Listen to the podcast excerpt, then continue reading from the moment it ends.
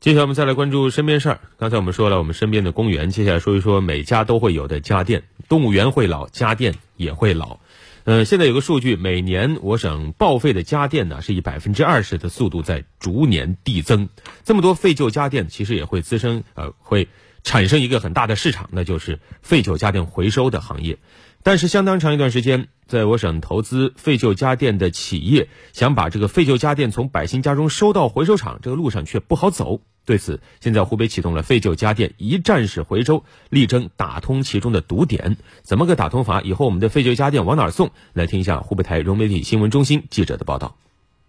在汉川经济开发区湖北供销再生资源回收华中工业园，运抵园区的废旧家电经过前端的初步筛选分类。会按照废金属、废塑料、废线路板等不同类别进入对应的改性生产车间。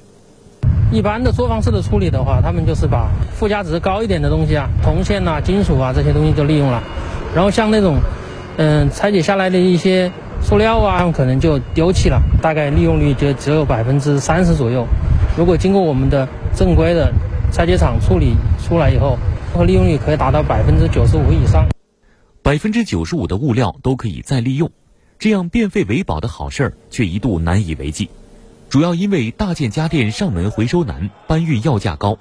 为此，省供销社探索推出湖北供销回收平台，市民在家中通过手机下单，便会有专人上门处理废旧家电。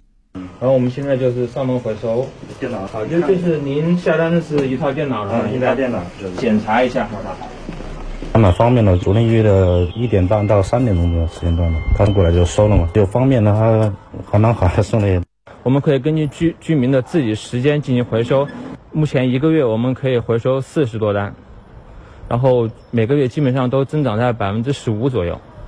着力提升家电处理能力，今年上半年，国家发改委正式批复湖北供销华中再生资源回收网络及废旧家电拆解综合平台项目。打造线上平台加物联网加实体网店加基地的家电回收服务体系。整个项目建成以后，我们设计能力是小家电加，嗯，四机一脑的话，合计在十万吨，然后和利用废金属大概在二十万吨，利用废塑料大概在六万吨，利用废线路板大概在一点五万吨左右，大概可以解决湖北省市场三分之一左右的小家电。目前。全省供销回收网点约九千三百个，实现城乡网络全覆盖。同时，湖北省出台了二零二零年至二零二二年的完善废旧家电回收处理体系、推动家电更新消费三年行动计划，